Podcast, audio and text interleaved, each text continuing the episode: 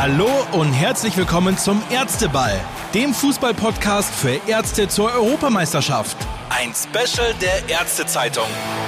Und hier sind eure Gastgeber, Dr. Matthias Jöllenbeck und Markus Horn.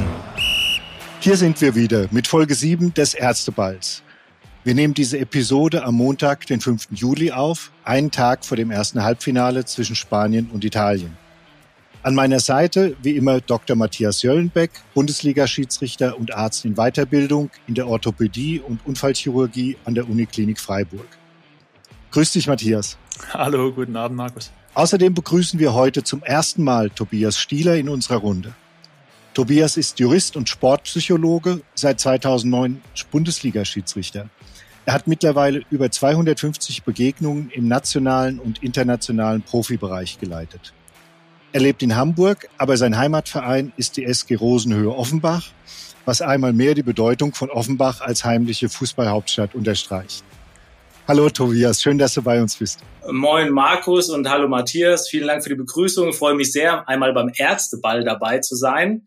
Ja, deine Einleitung war natürlich schon grandios. Äh, die Bedeutung der Fußball, ja, Offenbach möchte ich schon sagen. Fußball-Weltmacht Offenbach, schön herausgehoben, wunderbar. Tobias, du hast im Laufe deiner Karriere schon viele wichtige Begegnungen gepfiffen, wie etwa das Pokalfinale 2019 zwischen Leipzig und den Bayern, bei dem Matthias Jöllenbeck an der Seitenlinie stand. Du warst aber auch der Unparteiische bei der ersten Begegnung der Bundesliga überhaupt, bei der der Videoassistent zum Einsatz kam. Übrigens wieder mit Matthias als Linienrichter. Das war das Eröffnungsspiel der Saison 2017-18 zwischen Bayern und Leverkusen diese Premiere gehört wahrscheinlich auch zu den ganz besonderen Partien, die du bis jetzt geleitet hast. Absolut. Also erstmal so, so ein Eröffnungsspiel zu pfeifen, leiten zu dürfen, ist natürlich immer eine Auszeichnung für einen Schiedsrichter und hat natürlich auch was Besonderes in sich, denn äh, ja, da legt man quasi, man beginnt die Saison, man, man legt gewisse Rahmen fest, wie das alles ablaufen soll und ja, ist quasi dann wie soll ich sagen, auch eine Art Vorbild für die neue Saison. Und das ist dann natürlich was ganz Besonderes.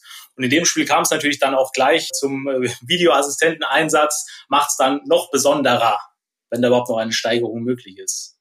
Ja, gleich, da ging es gleich beim ersten Spiel in die Vollen.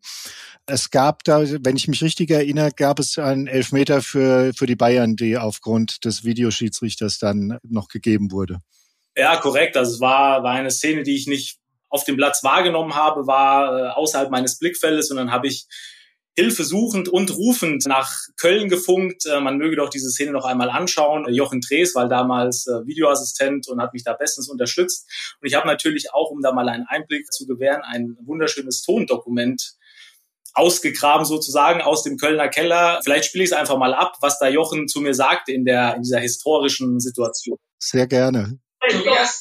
Das ist ein Strafstoß für Bayern München und Verwarnung Nummer 20 blau. Strafstoß Bayern München, Verwarnung 20 blau. Und dann gab es Elfmeter. Was natürlich jetzt auch irgendwie total lustig ist, wenn man das sich im Nachhinein nochmal anschaut, ist, Matthias war ja äh, Assistent und als Jochen dann sagt, das ist Strafschuss für Bayern München, dann sieht man am Bildrand Matthias und nimmt den Ball und geht schon Richtung Eckfahne, noch bevor ich überhaupt eine Entscheidung getroffen habe. Also der wusste exklusiv als erster, dass da jetzt gleich äh, den, den äh, Strafstoß für, für Bayern München geben wird und ja, irgendwie ein witziges Tondokument. Ja, absolut. Das ist ein echter Blick hinter die Kulissen. Jetzt muss ich kurz eingreifen, weil es ging mir öfters mal so, dass ich schon vorher wusste, was passiert bevor Tobi entschieden hat. Deswegen war es auch in der Szene so. Ich, ich wusste genau, was kommt. Tobi hat die, die Augen wieder fest zugemacht und dann kam es halt zum Strafschuss, der für alle Leute klar war, nur für Tobias nicht. Du hast, du hast das antizipiert, Matthias. Ja, genau. Das war so meine Aufgabe im Team. Antizipieren und die wichtigen Entscheidungen übernehmen. Und dann verkaufen, als wäre es eine gewesen. Nein, das sage ich jetzt mit dem großen, mit dem großen Augenzwinkern natürlich. Ach so, also, okay. Aber zumindest hat die Kommunikation zwischen euch und dem Videoschiedsrichter gleich gut funktioniert. Ich nehme an, das ist ja nur der Hauptschiedsrichter, ne, der diesen äh, Funkverkehr führen kann, oder sind die Assistenten auch zugeschaltet? Die Assistenten dürfen zuhören und die dürfen auch etwas sagen. Aber ähm, natürlich in so wichtigen Situationen ist es ja sehr sinnvoll, wenn die Assistenten äh, da mal schweigen. Es war für Matthias sehr schwer, muss man sagen. Aber wenn dann zu viele Menschen reinsprechen, dann kann das am Ende nichts Gutes werden. Und dann, ähm, ja, tut's gut daran, einfach mal zuzuhören und wirken zu lassen. Das ist so ähnlich wie beim Podcast. Wenn wir alle auf einmal reden, dann hat der Zuhörer am Ende auch nichts mehr davon. Also gibt es da doch gewisse Parallelen. Es gibt den Videoschiedsrichter jetzt seit vier Jahren. Da würde ich gerne mal eure Eindrücke hören. Wie wichtig ist diese Einführung für euch gewesen und was bringt sie euch Stand heute? Also es ist natürlich so, dass du im ersten Moment äh, dich vielleicht etwas beobachtet fühlst, weil du genau weißt, da hockt jemand, der schaut genau hin und, und, und äh, es kann von dir alles äh, nachvollzogen werden. Und ein Stück weit war bei mir das erste Gefühl, oh, da ist jetzt jemand dahinter, der auf so ein bisschen auf Fehlersuche geht und der dann alles von dir auch auflösen kann. Das war so der erste Eindruck. Aber äh, mittlerweile muss ich sagen, dass ich eigentlich sehr zufrieden bin, dass ich jemand habe, der mir so ein bisschen den Rücken frei hält. Weil oftmals gibt es auch Szenen, in denen du auf dem Platz wirklich nichts sehen kannst. Also jetzt nochmal auf, um auf die Szene zurückzukommen bei, bei Tobias, das war vorher wirklich so ein bisschen mit, mit dem Schalk im Nacken gesagt, weil die Szene hat sich wirklich abgespielt im Rücken des Schiris. Der Ball war noch bei der Eckfahne draußen bei der, vor der Flanke und im Rücken des Schiris wurde eben Lewandowski umgerissen. Das heißt, für den Schiri eigentlich nicht zu sehen, im toten Winkel.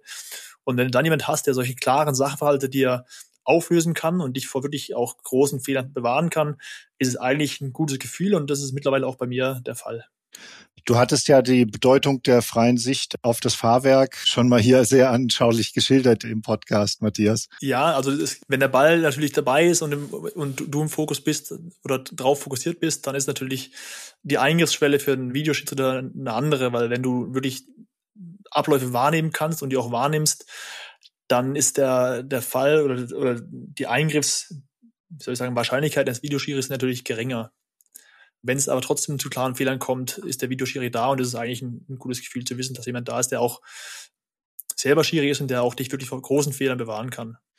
Bei den Fans ist der Videoschiedsrichter teilweise immer noch relativ unbeliebt. Viele beklagen sich natürlich, dass die Emotionen leiden, weil niemand mehr weiß, ob er nach einem Tor jubeln äh, kann oder ob nochmal was zurückgenommen wird. Ich hatte während dieser Europameisterschaft jetzt den Eindruck, dass die Entscheidung, äh, das war, wesentlich weniger Zeit in Anspruch nehmen als manchmal im Liga-Alltag, sei es jetzt in Deutschland oder auch in der Premier League. Täuscht dieser Eindruck äh, oder könnte das auch zu einer höheren Akzeptanz bei den Fans beitragen? Also ich, ich würde sagen, der Eindruck täuscht, aber ich möchte äh, zunächst und äh, zuvor nochmal äh, auf die erste deiner Fragen eingehen, nämlich wie wir jetzt den Videoassistenten oder den Videobeweis finden. Und ein bisschen anders als Matthias fühle ich mich nicht beobachtet, auch nicht im ersten Moment, sondern für mich war das einfach eine große Erleichterung tatsächlich. Denn du hast ja auch schon ein paar wichtige Spiele genannt, äh, an denen ich äh, beteiligt war.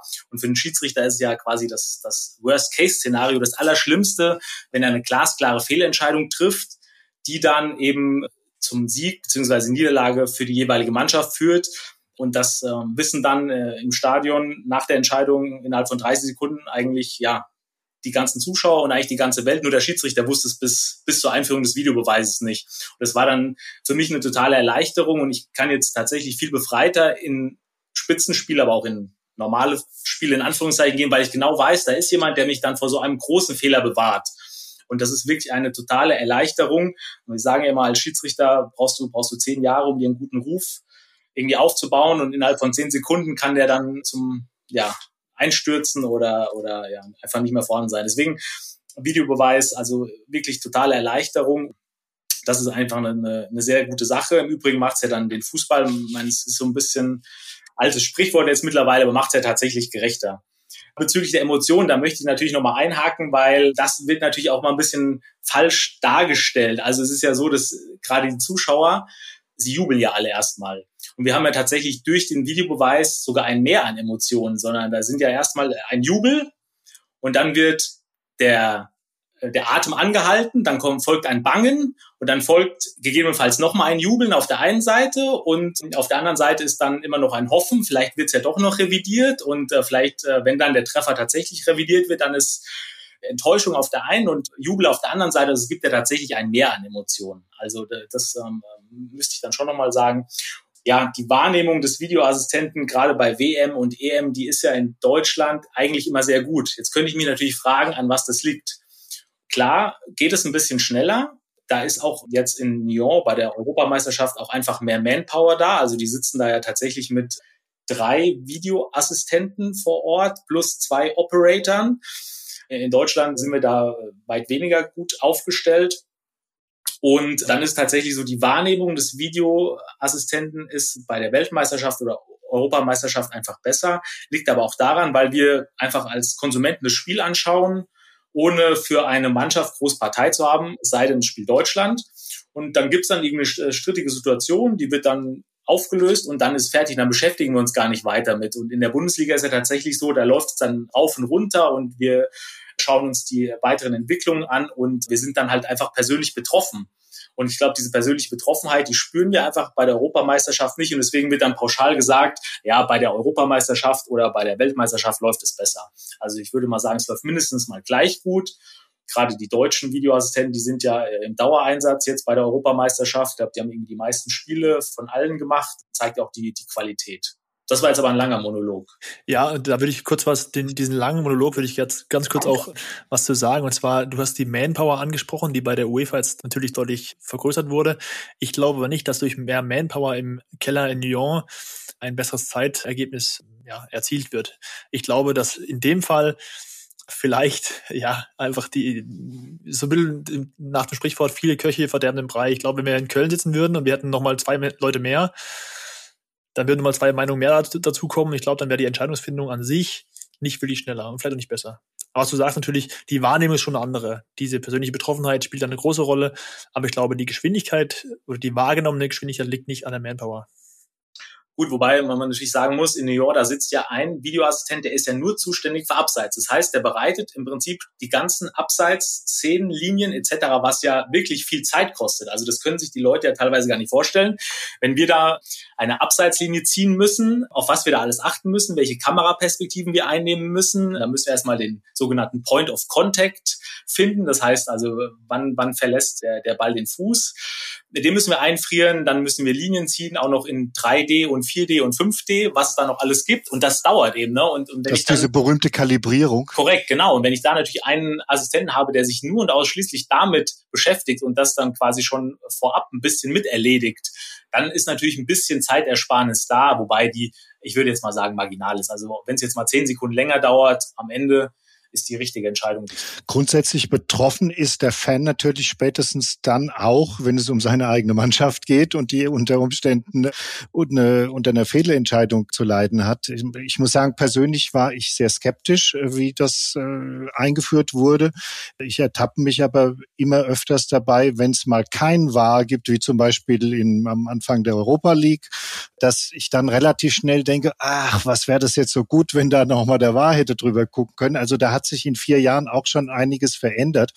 Tobias, du hast es vorhin angesprochen, die wirklich krassen Fehlentscheidungen. Da fällt mir natürlich immer wieder ein, dieses Tor, dieses Handtor von Henri in der, in der WM-Qualifikation gegen Irland, Irland das genau. dann wirklich darüber entschieden hat, dass Frankreich zur Weltmeisterschaft fährt und die Iren draußen sind. Und das, ich denke allein, dass man solche Dinge heute vermeiden kann, das ist eigentlich das Ganze schon wert.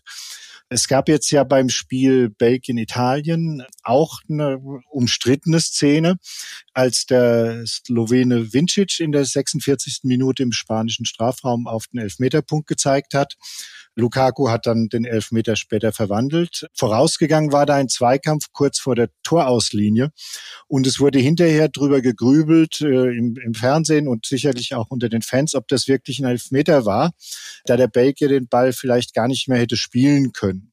Der war es in dem Fall nicht eingestritten, beziehungsweise hat den Strafstoß bestätigt. Wie bewertet ihr diese Entscheidung? Also wir haben ja vorher abgemacht, dass schwierige Fragen Matthias beantworten darf. Deswegen, äh, Matthias, äh, fang doch mal an und ich als dein äh, Video Podcast äh, Wir können es ja so machen wie auf dem Platz. Ich fange mal an und wenn ich einen groben Fehler mache, dann grätschst du einfach rein. Genauso machen wir es. Also bitte. Ja, super. Okay, machen wir es so. Also ich, ich habe die Szene natürlich auch gesehen und auch verfolgt und auch aufmerksam verfolgt, weil ich glaube, dass da auch ein deutsches Videoteam wieder vor den Bildschirmen saß. Und wenn man die die Bilder sieht, dann gab es einen leichten, leichten Kontakt im, im Oberkörper, Armbereich, also ein leichtes Stoßen, leichtes Schieben. Der Belgier ist dann aufgrund seines hohen Tempos auch äh, aus dem Tritt gekommen und, und gestürzt. Ich habe relativ schnell auch für mich gesagt, dass es eigentlich kein Elfmeter ist und kein, kein Tatvorgang, mit dem ich so ein Spiel auch irgendwie wieder ein Stück weit mitentscheiden möchte. Und bin auch ein Stück weit überrascht gewesen, dass dieser Elfmeter auch stehen geblieben ist. Es ist natürlich so, dass wir auch bei der Anwendung des, äh, des VAR auch verschiedene Grundsätze haben. Und ein Grundsatz ist zum Beispiel, dass man natürlich auch abgleichen muss, was der Schiedsrichter wahrgenommen hat. Und wenn jetzt die Wahrnehmung des Schiris auf dem Feld mit keinem Bild widerlegbar ist, dann äh, ist es schwierig, ja, ihn, ihn rauszuschicken, weil die Bilder, die er, die ja vorliegen, ihn nicht widerlegen. Das heißt, wenn er durchgibt, dass er den Elfmeter gegeben hat aufgrund dieses Stoßens und ich habe keine Bilder, die ihn widerlegen, dann ist das kein Grund, dort einzugreifen. Deswegen glaube ich, dass dort die Wahrnehmung des Schiris war, er hat den Stoß gesehen, den Stoß bewertet als strafbar und als ausreichend, um das so durchzuziehen. Und dann hat der Videoschiri in dem Fall ja, keine wirklichen Argumente, das, ja, das umzustoßen. Korrekt. Und vielleicht dazu noch ergänzen, es geht ja beim Videoassistenten eben nicht um die, die bessere oder beste Entscheidung. Also die wäre in dem Fall tatsächlich weiterspielen gewesen, sondern es geht einfach nur darum, ob da jetzt ein, ein krasser Fehler vorliegt. Und den Ball hat er nicht gespielt. Da gab es einen, ein Stoßen und das wurde eben als äh, Strafstoß würdig vom Schiedsrichter erachtet und dann darf der Videoassistent einfach nicht eingreifen, weil nochmal, es geht nicht um die bessere oder beste Entscheidung, sondern einfach nur um grobe Fehler. Wenn jetzt kein Körperkontakt vorgelegen hätte und man hätte wirklich nur gesehen, er wäre im Rasen hängen geblieben, dann wäre es natürlich evident gewesen und dann wäre ein Eingriff erfolgt. So sind dem Videoassistenten die Hände gebunden und das ist auch, ähm, glaube ich, in Ordnung so. Wenn wir mal das, das jetzt noch weiterspinnen, um das vielleicht zu verdeutlichen, mal angenommen, der Schiri hätte in dem Fall zum VR gesagt, ich sehe ihn stoßen und es gibt unten auch einen Kontakt, der trifft ihn unten und deswegen pfeife ich als Meter dann wäre quasi das das Einfallstor gewesen für die Videoschiri zu sagen, halt, Moment, es gibt einen Stoßen, ja, aber es gibt unten keinen Kontakt. Und aufgrund dieser Diskrepanz in der Wahrnehmung und der Bilder hätte man ihn rausschicken können. Dann hätte ich quasi einen, einen klaren Fehler im Ablauf auch nachweisen können. Also ist die Kommunikation zwischen Videoschiedsrichter und Schiedsrichter schon wirklich sehr wichtig, ja? Extrem wichtig, ja. Sind euch denn wirklich krasse Fehlentscheidungen des Videoschiedsrichters in Erinnerung? Oh, also Fehlentscheidungen verdränge ich immer sehr gerne und sehr oft und sehr häufig. Da muss ich jetzt aber. Sagt der Psychologe, ne? Genau, da muss ich also jetzt äh, tatsächlich mal nachdenken. Äh, ich habe mal ein Spiel gepfiffen, da gab es ein Handspiel, das ich nicht gesehen habe und da hat dann der Videoassistent nicht eingegriffen. Das war zum Beispiel so ein Fehler, wo man, wo ich nachher Anschluss sagen muss, okay, wenn ich jetzt das Bild gesehen habe, dann wäre das äh, einfach ein Handspiel gewesen. Ja, wäre ein Eingriff wert gewesen. Also diese Fehler gibt es tatsächlich und äh, es ist ja dann äh, immer interessant. Im Übrigen auch immer, wenn es ums Thema Schiedsrichter geht, dann wird dann immer nach Fehlern gesucht und die, die ganzen richtigen Entscheidungen, die fallen dann immer so ein bisschen runter, was natürlich irgendwie ein bisschen schade ist, aber wohl dieser Schiedsrichterfigur immanent. Also ich wurde nach äh, noch keinem Spiel gefragt, warum ich einen Elfmeter so toll gesehen habe, sondern eher, äh, warum ich ihn nicht gesehen habe oder warum ich da schon wieder eine rote Karte gegeben habe, die falsch war. Also, wie gesagt, immanent der Schiedsrichtergestalt, aber klar gibt's auch Fehler. 100 Prozent schaffen wir mit Sicherheit nie beim Videoassistenten nicht und auf dem Platz auch nicht, aber die, sag mal, die positiven Aspekte überwiegen deutlich den negativen.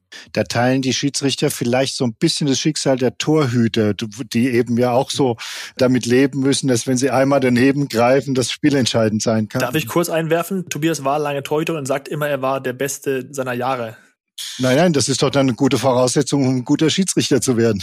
Also ich erzähle ja dann immer ganz gerne die Geschichte. Ich habe ja früher war ich natürlich auch in der Schule und habe Schulmannschaft gespielt und dort hat mich äh, quasi der, ja, wie soll ich sagen, damalige oder jetzige Torwart von Eintracht Frankfurt warm geschossen, Jan Zimmermann. Der hat ein paar Bundesligaspiele gemacht und war dann äh, lange Jahre irgendwie Ersatztorwart in der Bundesligamannschaft, ist jetzt, glaube ich, Torwarttrainer. Also ich habe gespielt und er hat mich warm gemacht. Also so viel zur, zur Qualität. Jetzt kann ich natürlich auch sagen, okay, ich war fünf Jahre älter, aber es war immerhin trotzdem. Wunderbar. Tobias, jetzt. Zurück zur Frage. Nein, ich denke, den Videoschiedsrichter haben wir schon jetzt in der gebotenen Ausführlichkeit behandelt. Tobias, äh, jetzt würde mich mal deine Sichtweise als Sportpsychologe interessieren. Wir haben in der letzten Episode über die Gründe spekuliert, warum ausgerechnet ein so begnadeter Fußballer wie der Franzose Mbappé vom Elfmeterpunkt aus gescheitert ist und damit das Aus seiner Equipe Tricolore besiegelt hat der Mann ist, das haben wir auch in dieser Folge gesagt, den kannst du wahrscheinlich im Training 10 oder sogar 100 Elfmeter schießen lassen und er schießt den Ball genau dahin, wo du es ihm sagst. Wie ist deine Einschätzung als Sportpsychologe? Hat da in dem man in dem Fall zu viel Druck auf den Schultern dieses immer noch relativ jungen Mannes gelastet? Ja, das ist ja dann immer so die beliebte Erklärung. Also grundsätzlich wird es sehr wahrscheinlich schon auch so gewesen sein. Die Psychologen sprechen dann von Handlungsorientierung oder Lageorientierung. Also Handlungsorientierung heißt, was ist gerade zu tun, was muss ich machen? und in dem Fall einfach den Elfmeter schießen. Aber diese Handlungsorientierung wird aufgegeben zugunsten der Lageorientierung. Das heißt, dann wird sich gefragt, in welcher Situation befinde ich mich und dann wird dann natürlich die entsprechende Bedeutung noch beigemessen. Und dann kann es natürlich passieren, dass sich der Kopf mit Dingen beschäftigt, die in dieser Situation nicht hilfreich sind. Das ist jetzt mal so die psychologische Erklärung oder eine mögliche Erklärung.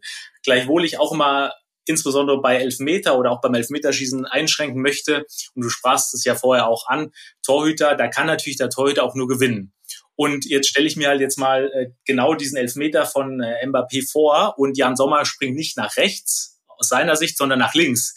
Dann wäre Mbappé gefeiert worden und gesagt, ja, total cool und lässig, ja, den Torhüter verladen und getroffen und jetzt springt Jan Sommer auch noch ausgerechnet in die rechte Ecke und jetzt ist er quasi der, ja, der, der Versager, hat er auch selber gesagt, ich habe versagt. Also deswegen, da würde ich dann äh, schon das gerne nochmal unterscheiden zwischen, äh, wie soll ich sagen, naja, da spielt dann natürlich auch ein bisschen Glück mit, tatsächlich, in welche Ecke der Torwart springt. Oder äh, schieße ich den, den Ball wie äh, der eins, wer war es denn, Uli Hoeneß, irgendwie über den Himmel von äh, Madrid oder wo auch Belgrad. immer. Also Belgrad, genau, ja, Hauptsache Spanien. Aber ähm, das ist natürlich dann, das wäre dann, da würden wir dann zum Beispiel sagen, in der äh, Psychologie, das ist dann irgendwie eine klassische Fehlleistung. Ne? Und hier war es natürlich so, jetzt hat er natürlich ein bisschen Pech gehabt, ist er der Torwart noch in die andere Ecke gesprungen aber ähm, also grundsätzlich, wie gesagt, äh, wird sich er da schon beschäftigt haben mit Sachen, die jetzt nicht so sinnvoll waren für die Ausführung des Elfmeters. Ist was dran an dieser relativ populären Behauptung, dass es schlichtere Gemüter eher einfacher haben, weil sie sich nicht so viel Gedanken machen, bevor sie zum Elfmeterpunkt gehen? Meinst du mit schlichteren Gemütern, also einfach gestrickteren oder? Ganz genau. du, ich, ich würde sagen, das kommt äh, tatsächlich immer auf das Individuum an. Also ähm, auch äh, schlichter, gestricktere Menschen können sich durchaus Gedanken machen, dass äh, dieser Elfmeter jetzt zum Wohl und Wehe der Mannschaft ja. und der Nation äh, führen kann. Also von daher gesehen, kann, ich würde das pauschal so nicht sagen. Es gab ja jetzt in dem, im Viertelfinale schon einige wirklich auch dramatische Spiele, wenn man nur an die Schweiz gegen Spanien denkt. Ich weiß nicht, ob ihr alle Spiele gucken könntet, aber habt ihr ein Spiel, wo ihr sagt, das ist euch jetzt, hat euch besonders beeindruckt, Matthias? Naja, es gab ja viele wirklich spannende und viele wirklich auch dramatische Spiele. Wenn ich jetzt an das, das Spiel der, der Spanier denke, mit dem sie sich gegen äh, erst in der Verlängerung durchgesetzt haben, ich glaube, das war gegen die Kroaten, wo sie 3-1 führen, kriegen das 3-3, äh, müssen in die Verlängerung gehen, äh, gewinnen da 5-3. Das sind solche Spiele, die, die hin und her wogen, wo also das, das Momentum von einer Mannschaft zur nächsten wogt, die einfach auch für uns Zuschauer Spaß machen und natürlich für uns Unbeteiligten nochmal mehr Spaß machen. Und dann natürlich auch ein schönes Spiel gewesen in Belgien, Italien, zwei offensive Mannschaften, die nach, nach vorne gespielt haben. Das war doch was fürs, fürs, fürs Auge. Also für jeden Fußballfan war das schön zu sehen, ja. Es gab natürlich auch weniger schöne Spiele, die bei, bei hohen Temperaturen etwas weniger Tempo gezeigt hatten. Aber im Großen und Ganzen fand ich das Niveau der Spiele schon noch wirklich, wirklich schön, ja.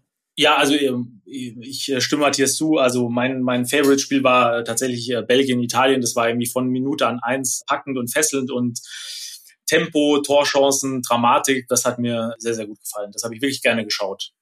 Während sich so ein bisschen auch die Theorie bestätigt hat, dass der Sieger von dem Achtelfinalspiel England gegen Deutschland fast einen Freifahrtschein hat gegen die Ukraine. Also im Nachhinein muss man sagen, war das tatsächlich so, weil das war eines der ganz, ganz wenigen Spiele, die wirklich so klar ausgegangen ist in der K.O.-Phase. Ja, nicht nur, nicht nur klar in der, im Ergebnis, sondern auch klar vom Spielverlauf. Also die Ukrainer waren in chancenlos. Das meine ich, ja. Chancenlos. Wenn man sieht, wie die Ukrainer auch durch die ja. Gruppenphase gegangen sind, ich glaube, die waren auch der schlechteste der Gruppen. Dritten. Mit zwei Niederlagen, ja. Mit zwei, genau, mit zwei Niederlagen. Dann hat man eigentlich da nichts anderes erwarten können. Und klar, wie du sagst, es war schon noch ein Spiel, in dem schon von vornherein die, die Machtverhältnisse eigentlich klar verteilt waren. Eine kuriose Statistik habe ich heute gesehen. Es gab in der Geschichte der Europameisterschaften zwischen 1960 und 2016 genau neun Eigentore. Jetzt bei der aktuellen Europameisterschaft sind es bereits zehn. Also mehr als in allen vorigen Turnieren zusammen. Ist das nur ein Zufall, ein kleiner bizarre Pittoreske, oder ist das doch der extrem hohen Belastung der Spieler in der Corona-Saison geschuldet? Ich glaube, da gibt es natürlich verschiedene Erklärungsansätze. Natürlich äh, spielt die Belastung sicherlich auch eine Rolle. Wenn wir jetzt gerade bei Eigentoren sind, das ist ja quasi, da kommt der Psychologe immer durch, eine Fehlleistung. Also und das ist eine tatsächliche Leistung. Freud würde sagen, eine, eine kreative Konfliktlösung des Unbewussten. Da kommen gewisse Wünsche auf die eine oder andere Weise zum Vorschein. Und, äh, und auch eine Selbstbestrafung das, wie gesagt. Hummels wollte schon lange mal wieder treffen, hat dann das eigene Tor getroffen. Sowas zum Beispiel. Wäre das die freudsche Erklärung für das äh, Eigentor von Hummels? Gut, müssen wir natürlich mit ihm sprechen, aber ähm, grundsätzlich ist ja tatsächlich bei diesen Fehlleistungen so, die haben ja ihren Grund, können erklärt und verstanden werden. Und wenn ich dann zum Beispiel an, bringe jetzt mal ein abseits vom Fußball ein Beispiel, wenn äh, Angela Merkel, das äh, ist mir immer noch in Erinnerung, war auch 2012, wollte Roland Koch, damals Ministerpräsident aus Hessen, begrüßen und sagt dann, äh, lieber Roland Kotz, äh, Koch. Also da, da kommt ja irgendwas zum Ausdruck. Ne? Also das war ja natürlich ein Versprecher, aber sie wollte da offensichtlich einen Gedanken unterdrücken, vom Bewusstsein fernhalten und hat sich dann aber maskiert in, in, in diesem Versehen des Versprechens. So ist tatsächlich ja mit Fehlern oder mit Fehlleistungen auch und das gleiche gilt für Eigentore. Das heißt, da müsste man, welche unbewusste Thematik spielt denn da bei dem Einzelnen eine Rolle oder vielleicht in der Gesamtthematik der Mannschaft. Würde jetzt der Psychologe sagen, würde, würde sich das anschauen. Ich finde es ja auch zum Beispiel bezeichnend, dass, wenn man sich jetzt die deutschen Spiele anschaut, die vier, dass wir ja dann tatsächlich immer in Rückstand geraten sind. Na, und das ist ja irgendwie auffällig und das muss ja einen Grund haben. Also das passiert ja nicht grundlos. Warum gerät eine Mannschaft immer in Rückstand? Da muss ein Sinn dahinter liegen, eine, eine, eine Thematik, die die gesamte Mannschaft offensichtlich betrifft. Und dann noch in, in, in einer übersteigerten Form im Ungarn-Spiel, dann machen sie den Ausgleich zum 1 zu 1, sind damit quasi weiter im Achtelfinale und im Gegenzug, also wirklich im Gegenzug auf eine ganz paradoxe Weise, schießt Ungarn das 2-1. Da steckt ja irgendwas drin. Und ja, das sagt. Was könnte das sein? Das sagt der Psychologe. Ja, das weiß der Psychologe natürlich nicht, weil Ferndiagnosen sind ja auch bei Psychologen schwierig und bei Ärzten. Ich mache nur auf etwas aufmerksam. Da wird dann natürlich, der Trainer wird sagen, oder die Trainergilde oder die 18 Millionen Bundestrainer, die wir in Deutschland haben, da hat das System nicht gestimmt, da hat die falsche 6 auf der falschen 7 gespielt oder was auch immer. Der Psychologe sagt, na, vielleicht steckt da irgendwie was, eine Thematik drin, was, da ist was nicht geklärt, hat ja auch so ein bisschen was von einem, wie soll ich sagen, von einem Wiederholungszwang. Da ist, da kommt was wieder, was nicht gelöst worden ist. Und das finde ich dann halt irgendwie spannend und müsste man sich dann genauer anschauen. Ich habe dann, ich halte mich wirklich fern von irgendwelchen Erklärungen, weil ich einfach nicht in der Mannschaft drin bin. Das bringt ja auch nichts. Ich möchte einfach nur mal diesen Blick, den man auch haben könnte, ähm, ja, darauf lenken. Ja, und das erklärt natürlich auch, es gibt ja schon die eine oder andere Mannschaft, die mittlerweile auch auf die Hilfe von Psychologen zurückgreift. Absolut und auch total wichtig und, und notwendig, diese äh, psychologische Begleitung. Wir tun ja immer so, als ob irgendwie äh, ja der Kopf äh, gar nicht dabei ist. Nur der jeder jeder Handlung geht ja ein Gedanke voraus. Und wenn ich äh, ich kann durch die Psychologie und mit der Sportpsychologie kann ich diese Gedanken steuern und dann Handlungen entsprechend besser ausführen und solche Thematiken wie immer in Rückstand geraten, vielleicht ja behandeln jetzt äh, ist vielleicht ein bisschen zu krass, aber zumindest mal anschauen und äh, zu einer Lösung vielleicht finden zu lassen, ja der freudsche Verspieler, kann man das sagen? So kann man das wunderbar sagen, Matthias.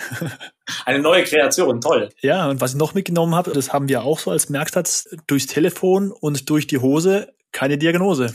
Ist ja so, aber ist ja tatsächlich ja. so. Also das ist, das wäre jetzt ja Wahnsinn, dann irgendwelche äh, Theorien rauszuhauen. Das wäre halt irgendwie äh, seriös. Ich, ich sage nur, es könnte ein Anhaltspunkt sein, wo man mal drüber nachdenken kann und mitarbeiten kann. Hat dich Hansi Flick schon angerufen? Hansi Flick hat mich noch nicht angerufen, würde aber zur Verfügung stehen. Dann halten wir das jetzt hier fest. Das wird er ja sicher hören. Ich gehe fest davon aus, dass er sich unseren Podcast immer anhört. Wo keine Diagnose nötig mehr ist, weil sie leider schon feststellt, ist bei der Verletzung von Leonardo Spinazzola der italienische Nationalspieler hat sich beim Spiel gegen Belgien die Achillessehne äh, gerissen. Wie sein Club AS Rom mitgeteilt hat, wird ein bekannter finnischer äh, Chirurg den notwendigen operativen Eingriff durchführen und der wird äh, mit etwa sechs Monaten Pause rechnen müssen. Trotzdem hat die Medizin bei vielen Verletzungen in den letzten Jahrzehnten enorme Fortschritte gemacht. Früher drohte zum Beispiel bei einer Meniskusverletzung praktisch unweigerlich das Karriereende. Das ist heute beileibe nicht mehr so. Matthias, welche Szenarien sind denn heute für Profis am bedrohlichsten? Also vielleicht zunächst mal zu dieser Achillessehnenruptur. Man unterscheidet ja zwischen Teilrissen und vollständigen Rissen der Achillessehne. Eigentlich sind solche Achillessehnenrisse im Fußball unter Profisportlern nicht wirklich die häufigen Ursachen. Ich glaube, es gibt eine große Studie, eine große Erfassung von der UEFA, die machen so drei bis vier Prozent der Verletzungen aus. Das heißt eigentlich eher haben die, die haben eher Seltenheitswert, diese Achillessehnenrupturen, die vollständigen Risse. Und was aber gut ist bei solchen ähm, Dingen, ist, dass, wie du so richtig sagst, mittlerweile kann man den Spielern in den meisten Fällen wieder, wieder auch die Möglichkeit anbieten, zu sagen, hey, du kommst zurück. Und auch so ist es bei den Achillessehnenrissen, dass, glaube ich, über 80 Prozent wieder auch auf dem Niveau einsteigen können, wo sie vorher waren.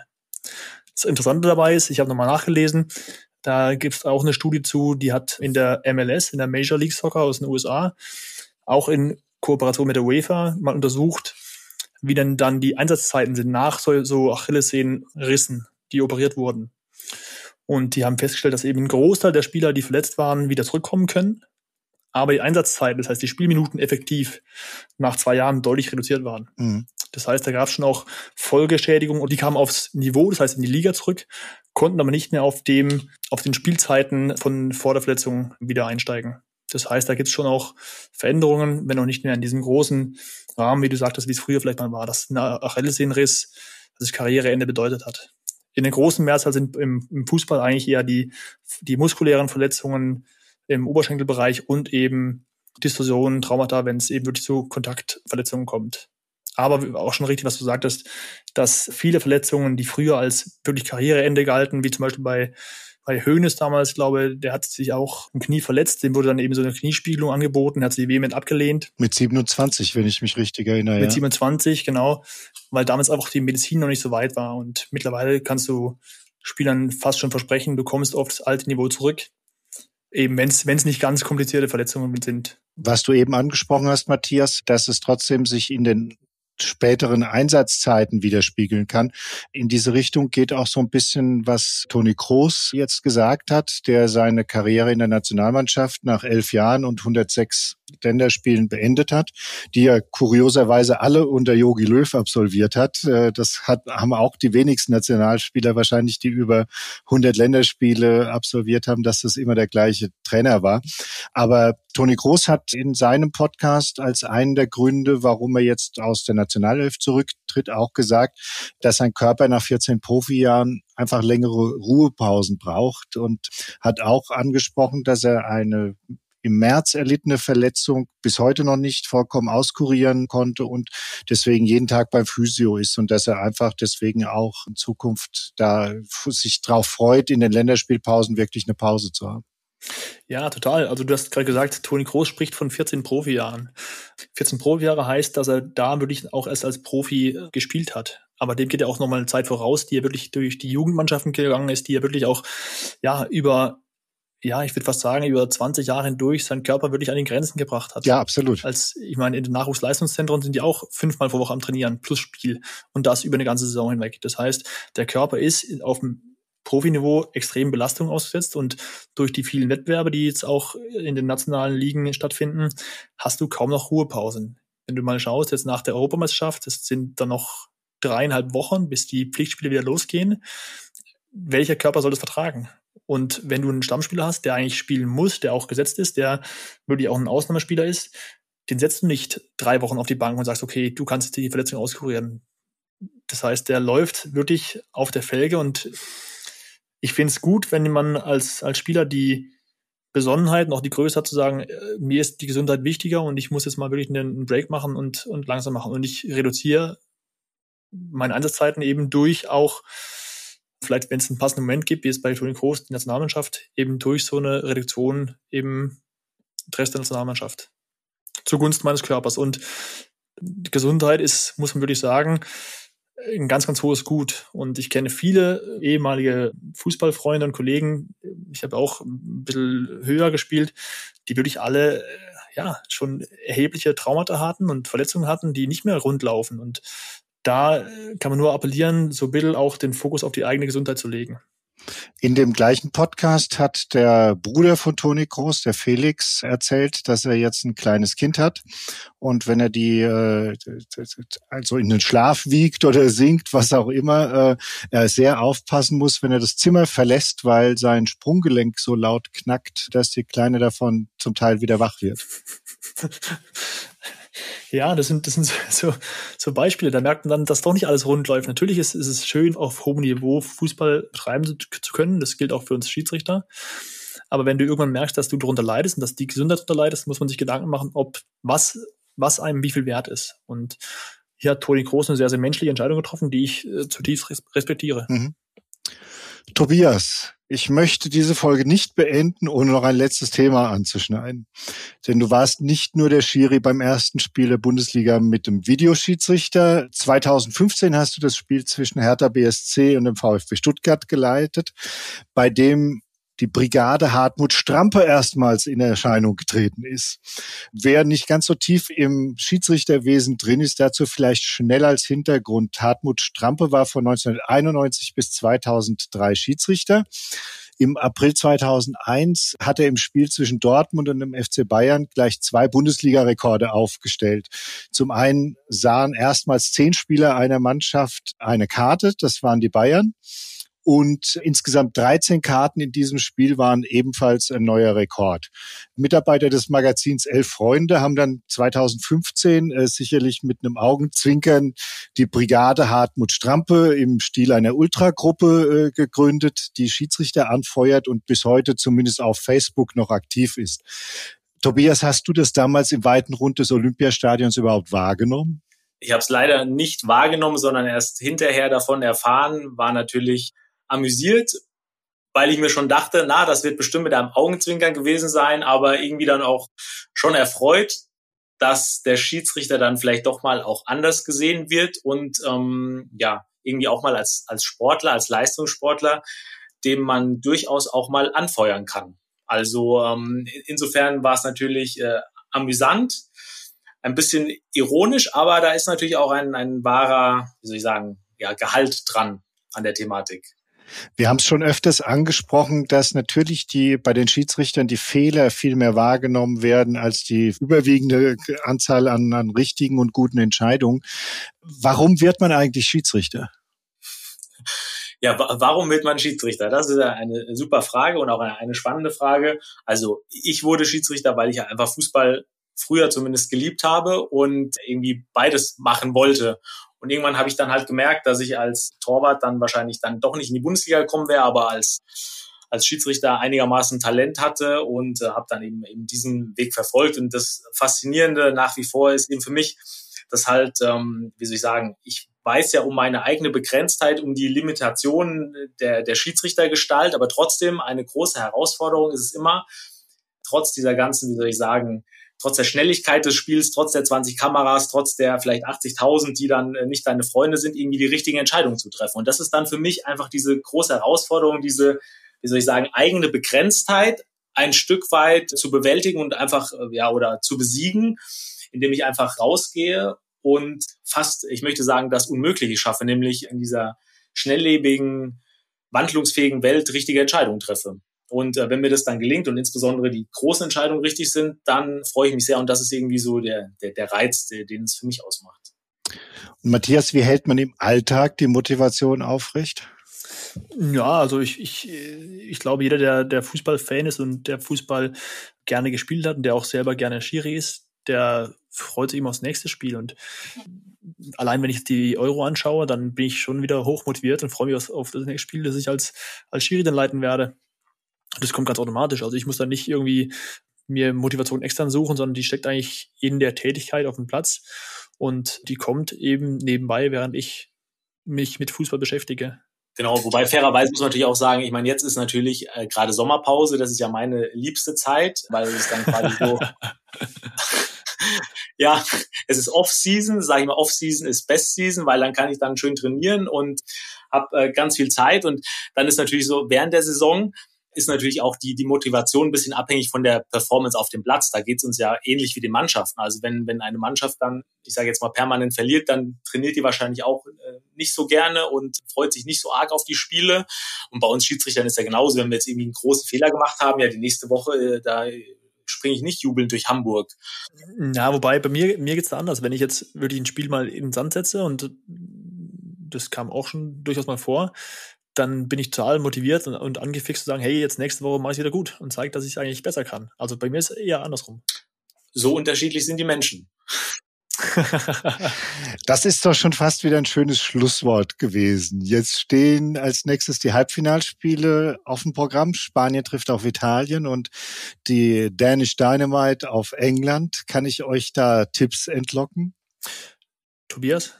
Weil wir sind ja alles, also wir sind ja schon so oft an unseren Tipps gescheitert, muss ich sagen, Markus, du ja auch. Das Scheitern hat Prinzip bei uns. Ja, genau. Deswegen äh, würde ich den, den Begriff Experten bei uns beiden streichen. Vielleicht kann der Tobi sich noch da positionieren.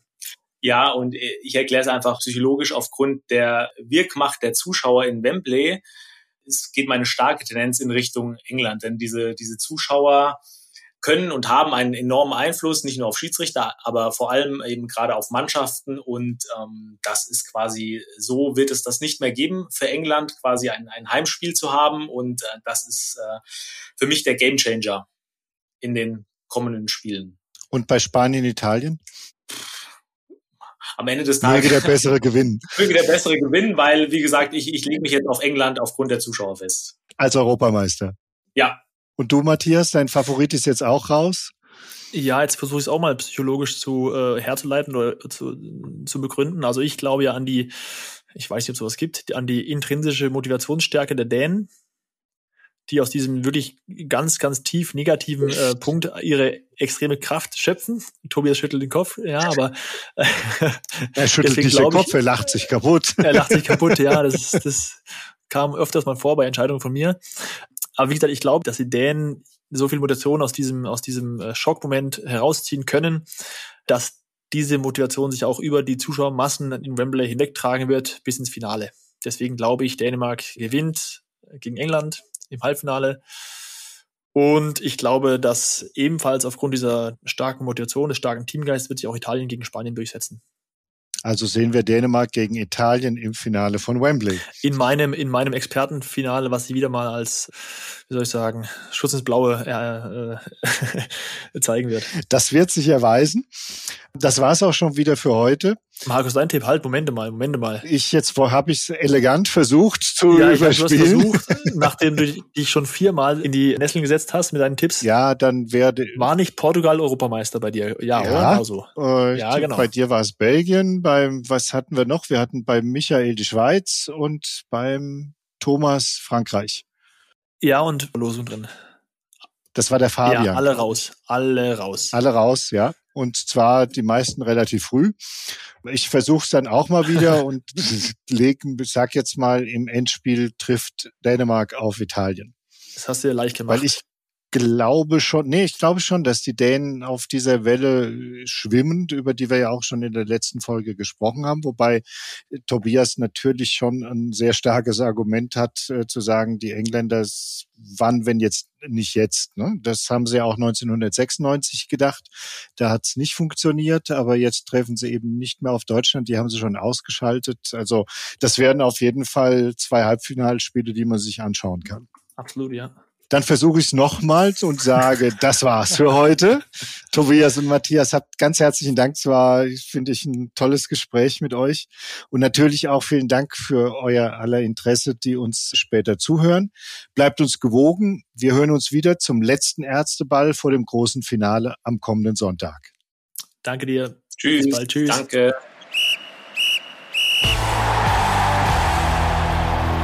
Das war der Ärzteball, der Fußballpodcast für Ärzte zur Europameisterschaft. Weitere spannende Podcast-Formate aus unserem Haus findet ihr unter ärztezeitung.de.